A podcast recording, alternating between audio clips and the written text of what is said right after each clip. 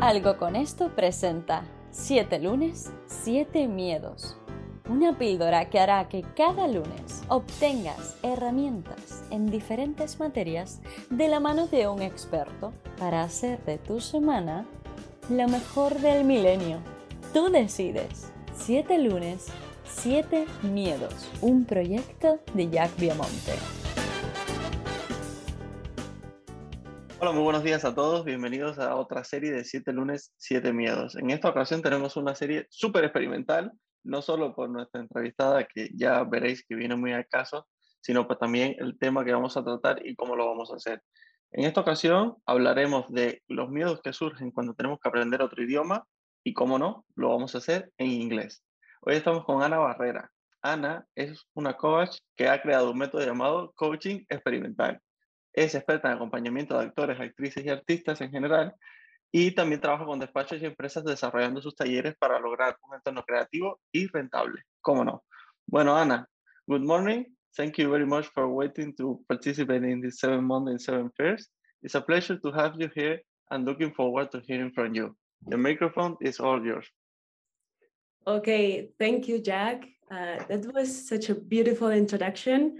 And I was feeling even shy to listen all those compliments and beautiful words. Thank you for welcoming me to your session, and I look forward to see those questions. Okay, well, I say microphone uh, is microphone, the good pronunciation, but well. The first question that I have for you is, um, you need, you need, uh, you know, you, you need to improve your English, but you don't take action. How do you break through that block and get down to work? Okay, so you you know you need to improve and you don't take action. Uh, why you are not taking action? That's the question, right? Maybe that's something is stopping you from taking action and just learn English.